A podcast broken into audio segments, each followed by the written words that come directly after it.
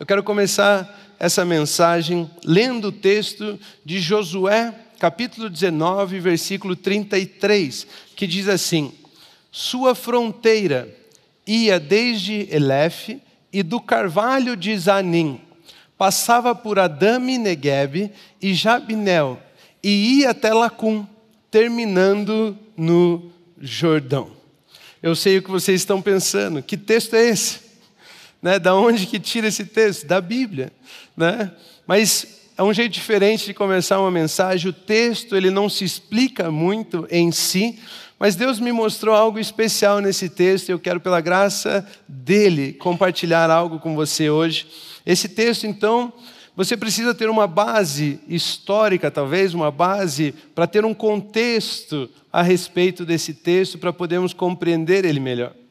Esse texto aqui está no livro de Josué, e Josué, então, é aquele que conduziu o povo de Israel a possuir a terra prometida, a terra onde Deus havia prometido ao patriarca Abraão. Então, deixe eu voltar alguns capítulos na história, deixa eu voltar lá para o princípio da história, para a gente poder compreender melhor o texto. Pode ser? Se você abrir sua Bíblia em Gênesis 1, 1 diz lá: No princípio criou Deus os céus e a terra, mas eu não quero voltar tanto assim, né? Eu quero voltar para o livro de Gênesis, mas eu quero voltar na história de Abrão. Abrão foi um homem que Deus escolheu para começar todo um povo, toda uma nação. A nação de Israel começou com um homem chamado Abrão. Deus veio até Abrão e fez uma promessa a ele de que pela descendência dele as nações seriam abençoadas. Deus veio até Abrão e fez uma promessa a ele, dizendo: Você será frutífero, você se multiplicará muito, você será um grande povo. Abraão então teve um filho chamado Isaac. Isaac teve dois filhos, Esaú e Jacó.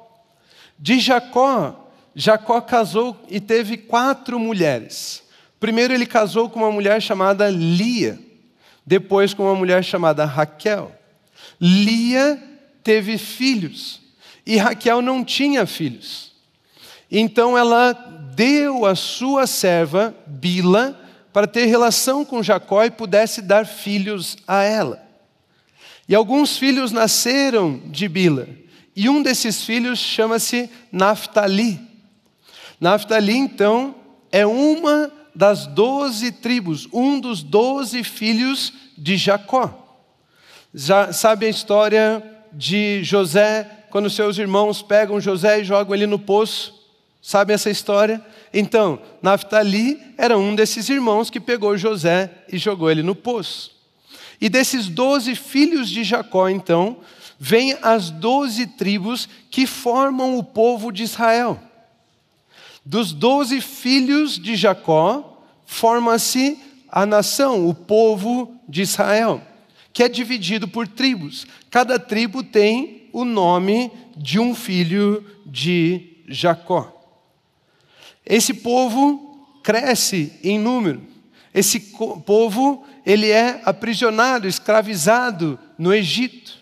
Depois de anos, séculos escravizado no Egito, Deus envia um libertador chamado Moisés. Moisés então tira o povo do Egito. Moisés fica perambulando, circulando no deserto com aquele povo. Uma geração inteira do povo de Israel morre no deserto com Moisés.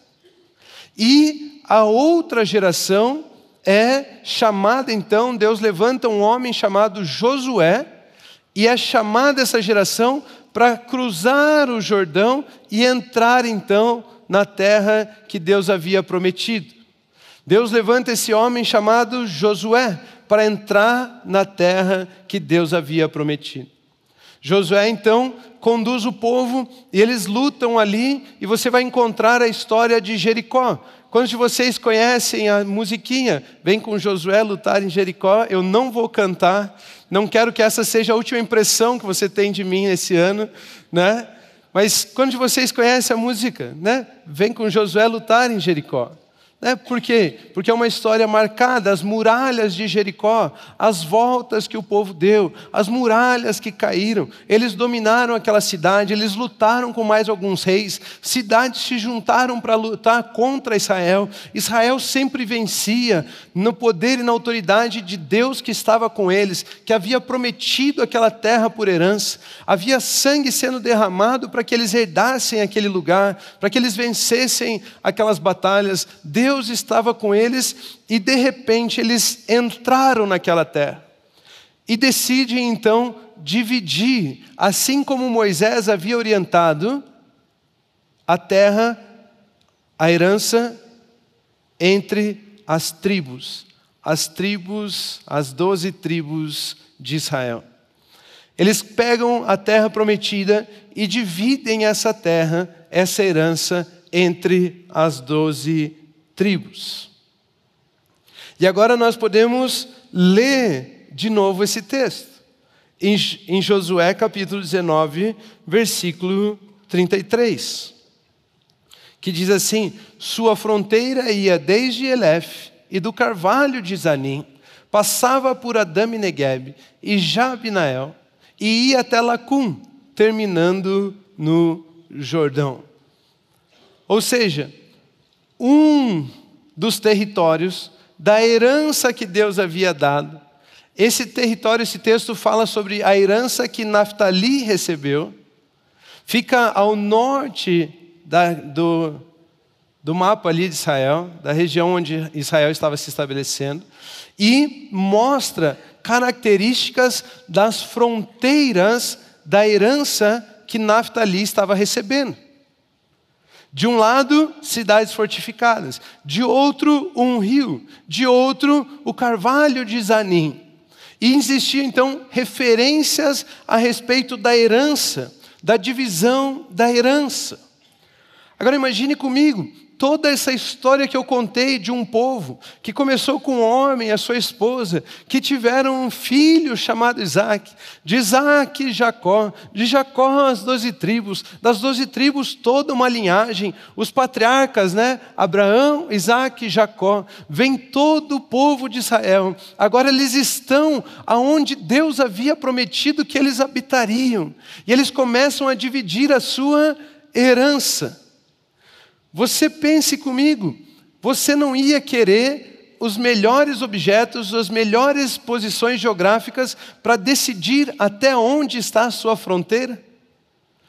Se você fosse dividir a sua herança com seus irmãos, se você fosse dividir uma herança com alguém, você não gostaria de deixar bem estabelecido aonde termina o que é seu e aonde começa o que é do outro? Né? Então você pode imaginar, eles colocavam rios, como, o rio como divisão da herança. Porque é muito fácil de compreender, aqui neste lugar passa um rio. Desse lado do rio é meu, daquele lado do rio é seu. Uma montanha, desse lado da montanha é meu, daquele lado da montanha é seu. Uma cidade fortificada, desse lado da cidade é meu, daquele lado da cidade é seu. Marcos, referências, capazes de durar gerações. Porque talvez aqueles, aquelas pessoas que estavam vivas naquele tempo até entenderiam a divisão do território. Mas gerações depois, se algo pudesse ser mudado de lugar, se aquele rio pudesse mudar de lugar, se aquelas montanhas pudessem mudar de lugar, aquelas cidades fossem destruídas, você acha que as gerações seguintes se dariam tão bem na divisão da herança quanto o povo que viveu naquela época? Ia ter muita confusão por falta de referência, por falta de marcos, por falta de fronteiras. Mas o que me chama a atenção nesse texto é que ele pegou dividiu aquela região para Naftali, colocou cidades, colocou um, o rio Jordão e também colocou um carvalho. Carvalho é uma carvalho é uma árvore. Nós estamos falando que referência é algo que permanece, é forte. Gerações depois vão poder ver aquele mesmo lugar e reconhecer: esse lugar é o delimitador da minha fronteira. Mas para esse herdeiro, Naftali, eles colocaram um carvalho. E se alguém corta o carvalho? E se alguém derruba aquela árvore? Carvalhos são reconhecidos por, é, em tempo de tempestade, eles funcionam como para-raios. Caem raios naquelas árvores. Pronto, duas tempestades, os raios caem ali, aquela árvore pega fogo, e é a referência não é os carvalhos de Zanim, é o carvalho de Zanim. Era uma única árvore que estava delimitando a fronteira, o limite, o marco, era a referência da herança da tribo de Naphtali. Para piorar, ou para ficar mais engraçado, ou para ficar mais difícil a situação, sabe o que significa Zanim? Significa remoção. Em um lugar de remoção, nós vamos colocar uma árvore com, como a referência de fronteira da sua herança. Em um lugar onde tudo é movido, aonde tudo pode ser removido, nós vamos colocar uma árvore como referência. Ou seja, facinho de alguém cortar aquela árvore fora. Não é mesmo? Então aquele carvalho era o que determinava a fronteira da herança de Naftali. Que carvalho é esse? Que árvore é essa? Que é considerada tão firme, tão referência, tão marcante, a ponto de ocupar o mesmo nível de um rio, de uma montanha, de uma cidade fortificada. Que árvore diferente é essa? Que carvalho é esse que se torna uma referência? E é por isso que o título da minha mensagem hoje é Referências. Referências. Em Isaías capítulo 1, versículo 29 a 31, Isaías começa a falar a respeito de carvalhos. A Bíblia nos ensina o seguinte: porque vos envergonhareis pelos carvalhos que cobiçastes, e sereis confundidos pelos jardins que escolhestes porque sereis como o carvalho, cujas folhas murcham, e como a floresta que não tem água. O forte se tornará em estopa, e a sua obra em faísca. Ambos arderão juntamente, e não haverá quem os apague. Queridos, Isaías, no primeiro capítulo do seu livro, é levantado por Deus, na sua história, é levantado por Deus para repreender o povo de Israel. Ele diz: vocês estão confiando no que não deveriam confiar. Um carvalho, em muitas religiões, em muitos povos, é considerado uma árvore muito forte, muito robusta. Como eu falei, ela em meio à tempestade, ela recebe alguns raios e ela permanece viva, ela permanece de pé, ela permanece ali. E Deus aqui está usando a referência do carvalho para representar o homem forte que confia em si mesmo. Em muitas religiões, em muitas religiões, o carvalho é utilizado como um ponto de contato entre céu e terra porque é Ele quem recebe os raios do céu. Carvalho, então, representa o homem forte, o homem que confia em si mesmo. Carvalho representava força, autoridade. Muitos povos tinham a árvore do carvalho em suas religiões. É por isso que Deus está usando a figura do carvalho para falar sobre como eles irão perder tudo aquilo que eles consideram forte. Eles estão falando, vocês nesse que confiam nos carvalhos, vocês que confiam na, né, na sua força, vocês que confiam nas coisas, nas obras das suas próprias mãos, vocês vão murchar. Era isso que Deus estava falando. O homem forte vai virar estopa. Era um saco que eles usavam para humilhação. O homem forte será humilhado. É isso que o texto está dizendo. Da mesma forma que as folhas do carvalho, que vocês consideram tão forte, vai murchar, o homem forte vai ser humilhado. As obras do homem forte servirão de faísca para ele queimar. Olha o que Deus estava ensinando o povo, ele estava ensinando: ei, eu não estou nas suas tradições, eu não estou nos seus atos religiosos, eu não estou nas suas boas ações, eu não estou nas suas boas obras, eu não estou com vocês nessas coisas.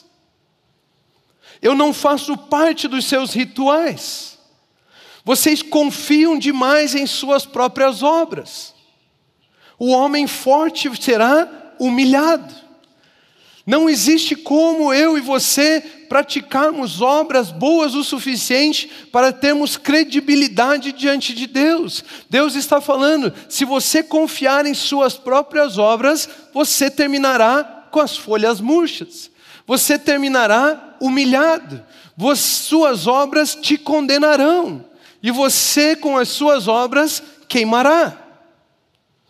Era isso que ele estava ensinando nesse texto. Deus levantou um homem, um profeta Isaías, para falar isso para o povo. Dá para entender por que, que eles não gostavam tanto de alguns profetas, não é mesmo? Ele estava falando, Deus estava fazendo uma comparação. Isaías está comparando o estilo de vida da época com o carvalho. Pessoas como árvores que se apoiam em sua própria força se julgam capazes, pensam de si mesmas mais do que convém, acreditam que os seus esforços dão credibilidade diante de Deus. A Bíblia chama de agentes de justiça própria. Pessoas que acham que podem comprar bênçãos de Deus. Pessoas que acham que nas suas boas atitudes merecem algo de Deus. Deus então está repreendendo todo esse povo. Deus está dizendo: as suas folhas irão murchar, você vai cansar, a religião vai te desanimar. A religião vai te desanimar. Um tempo atrás, alguns anos atrás, eu escutei esse exemplo e foi muito bom para entender isso que estou tentando explicar aqui. Quantos de vocês já fizeram um catavento daqueles quando era criança? Pega uma folha, corta os cantos, prende tudo com um alfinete num palitinho de churrasco. Já fizeram isso? E aí, de repente, você coloca, a professora fala, coloque aí o catavento para fora, passa uma brisa, e o catavento gira, e você acha divertido aquilo. Mas de repente o vento para. E quando o vento para, o que, que você faz? Começa a soprar. E aí você sopra uma vez. Aí você sopra outra vez. Aí você sopra outra vez. Aí você sopra outra vez.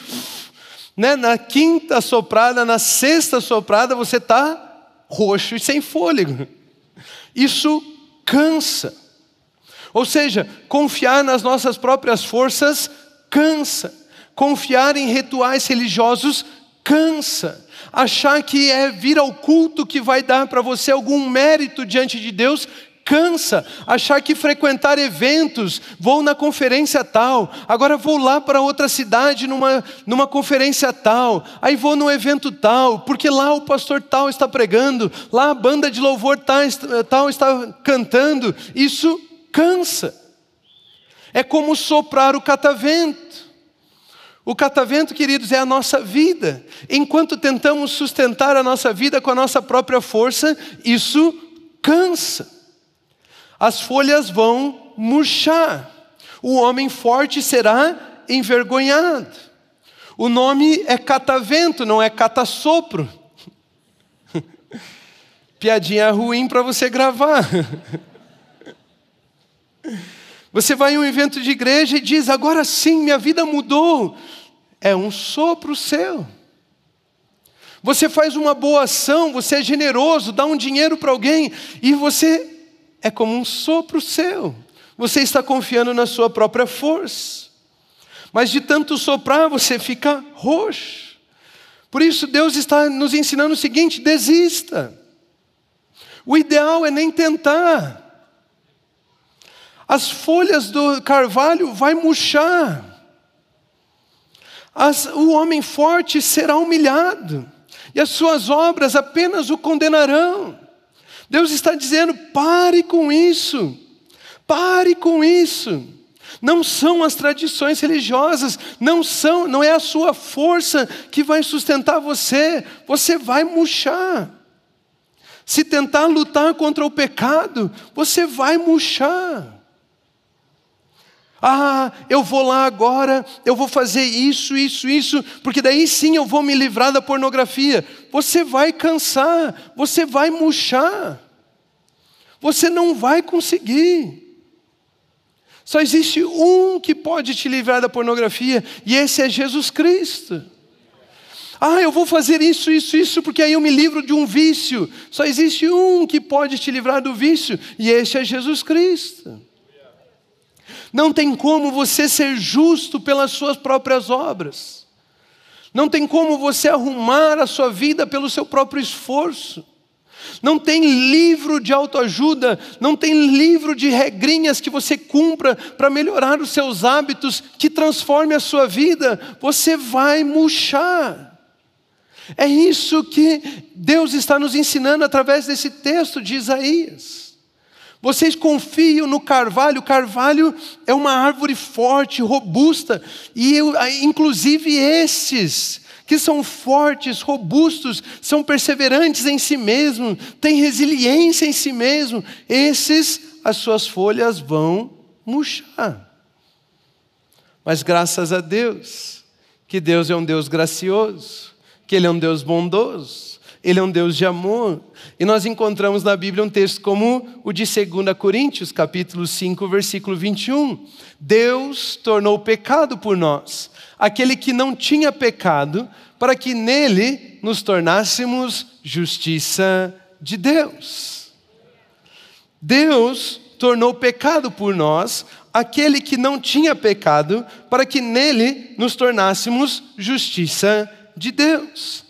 Esse texto nos ensina que nossas tentativas de consertar os erros, de nos purificar do pecado, eram sem valor. Por isso, Jesus Cristo se fez pecado por nós, para nos tornarmos justiça de Deus pela fé em Cristo Jesus. Aquele que confia em suas próprias forças, as folhas vão murchar.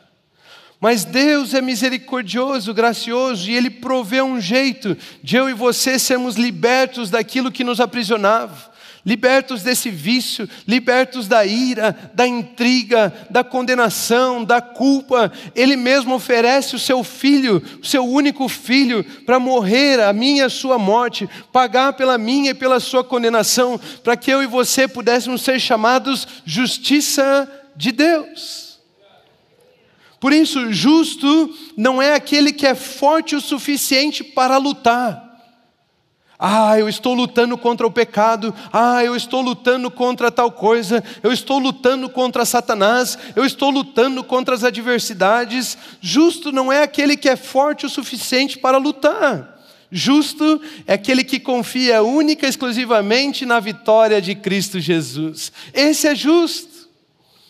Justo é aquele que reconhece: Cristo se fez pecado em meu lugar, para que eu me tornasse justiça de Deus. Justo então é aquele que confia na vitória de Jesus Cristo.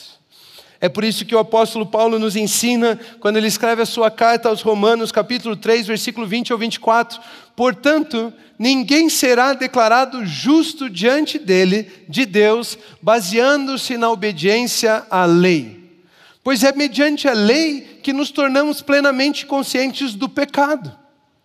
Mas agora se manifestou uma justiça que provém de Deus, não das nossas obras, provém de Deus, é um presente a mim e a você, independente da lei, da qual testemunham a lei e os profetas. Justiça de Deus mediante a fé em Jesus Cristo para todos os que creem.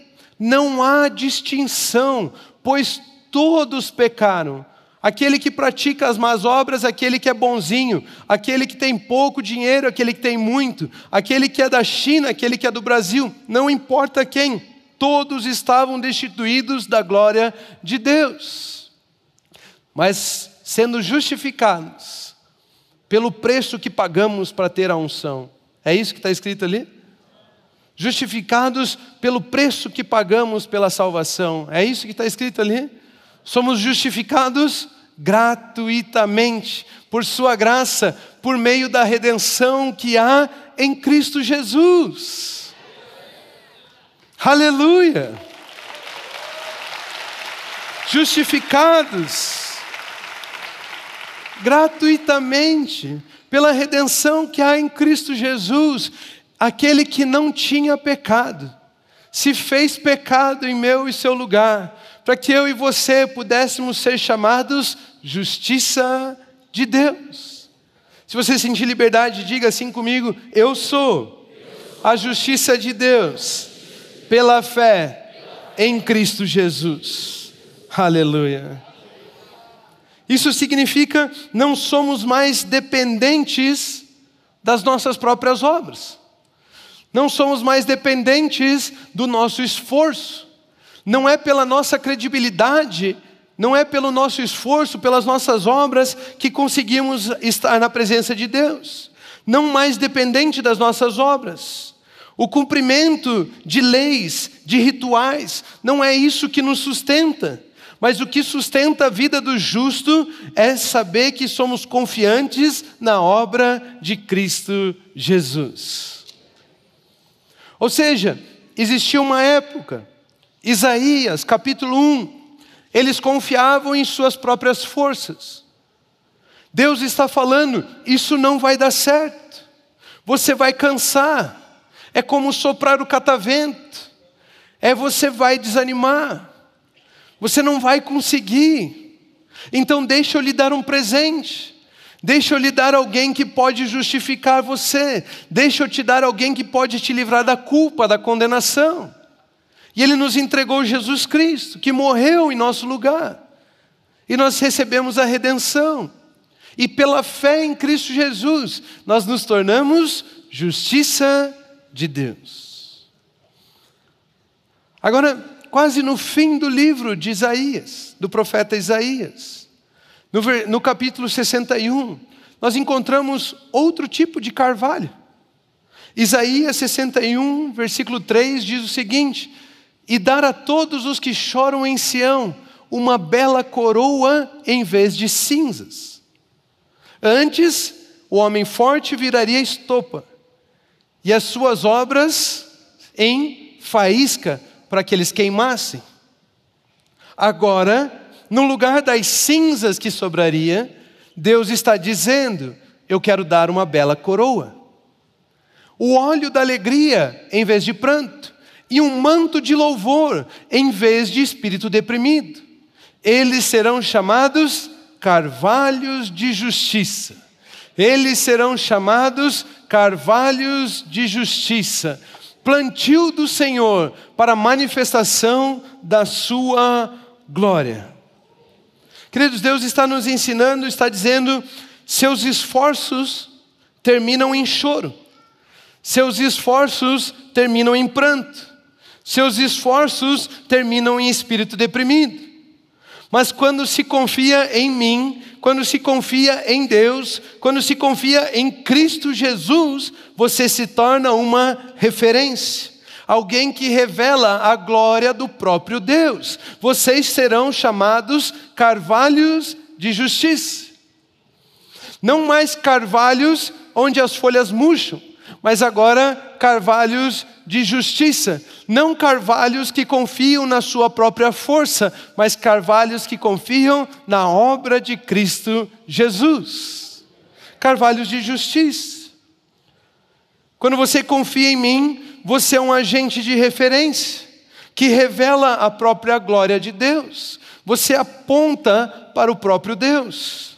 Você se torna justo. Justo é aquele que é como deve ser.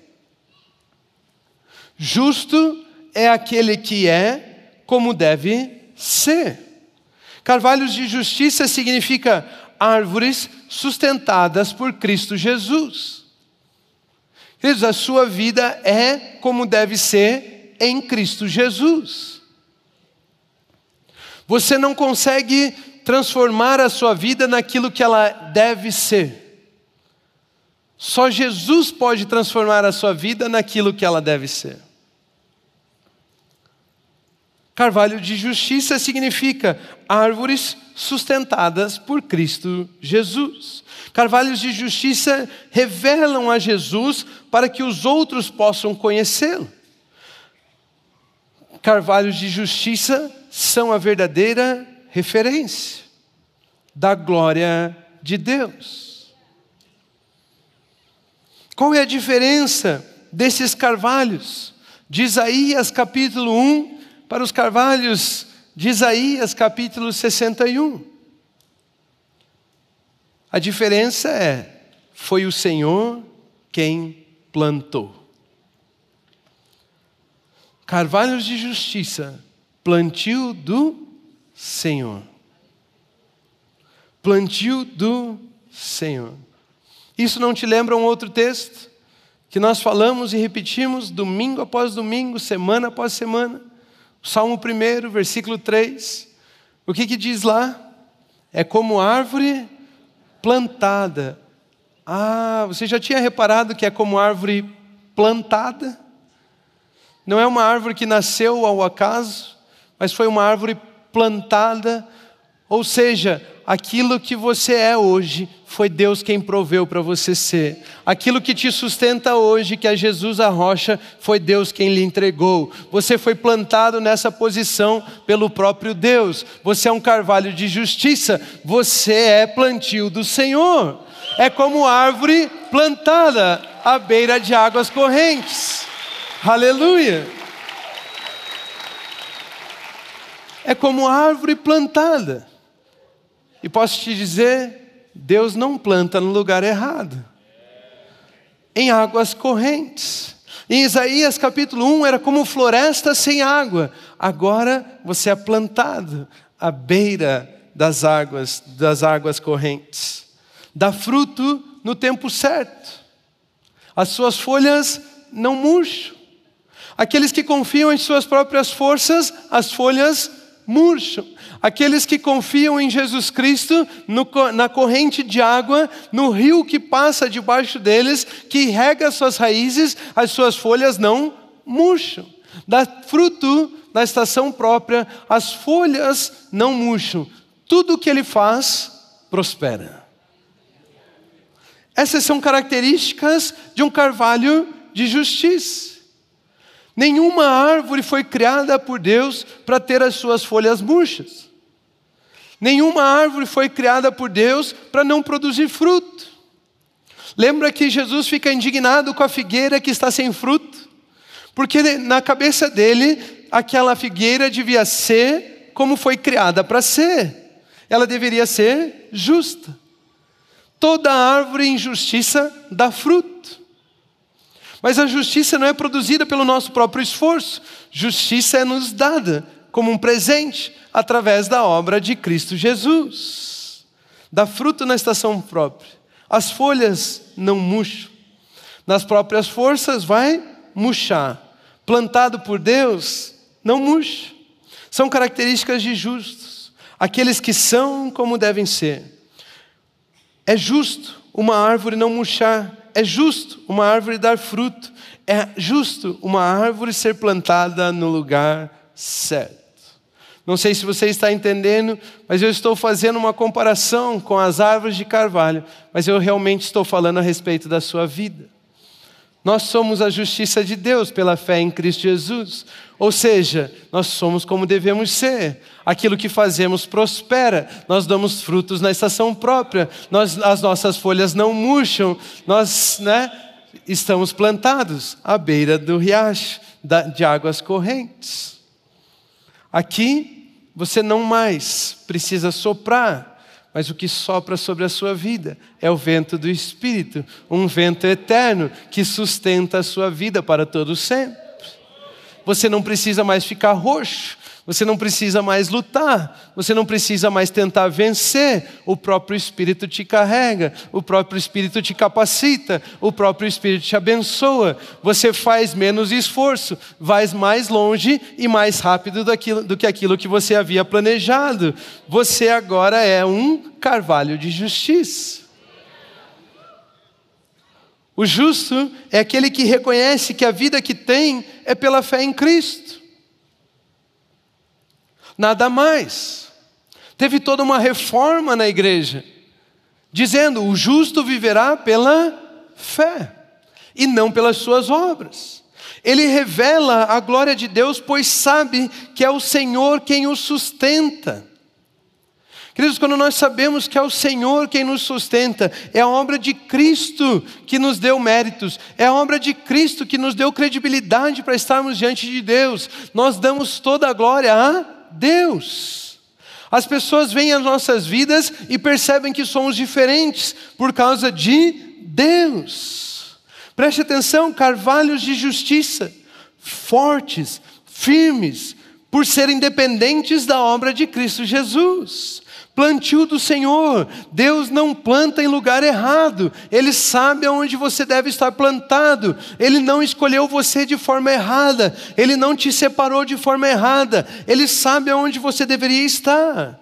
Manifestação da glória de Deus, Deus escolheu a mim e a você para se revelar a todos. O justo, ele revela a autoridade, o justo, ele revela o poder, o justo revela o governo de Deus.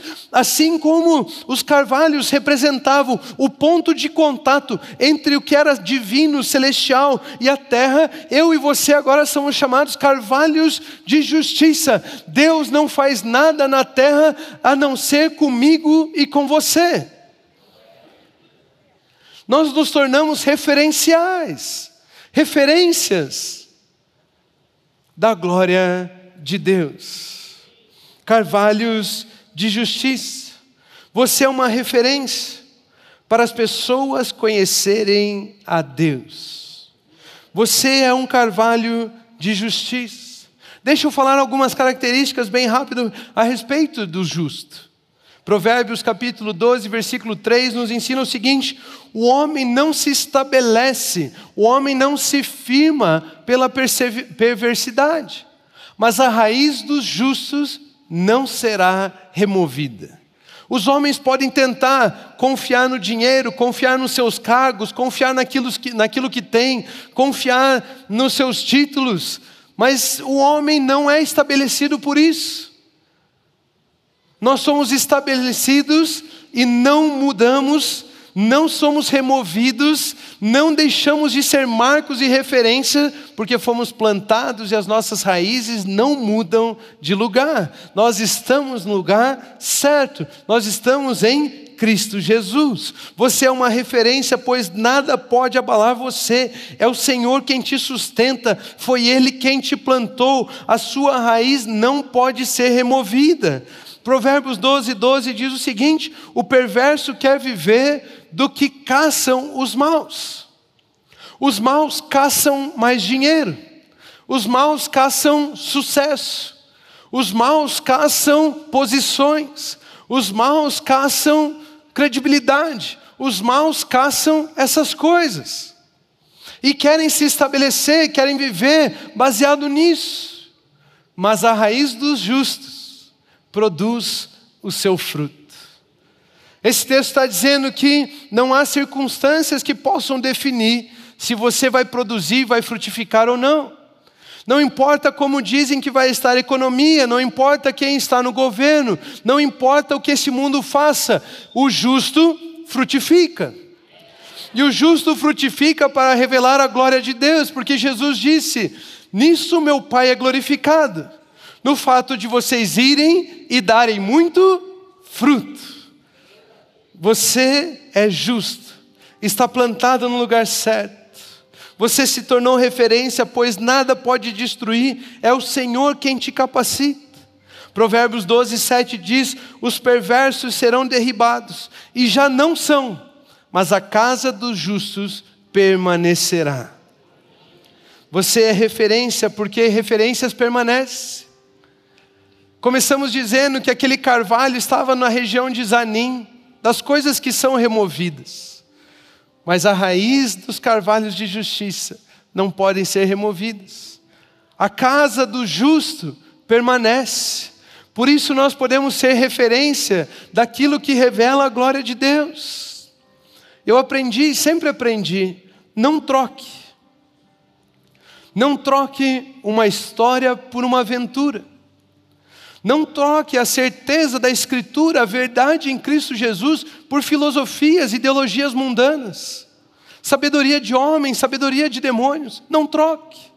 Não troque uma história por aventuras.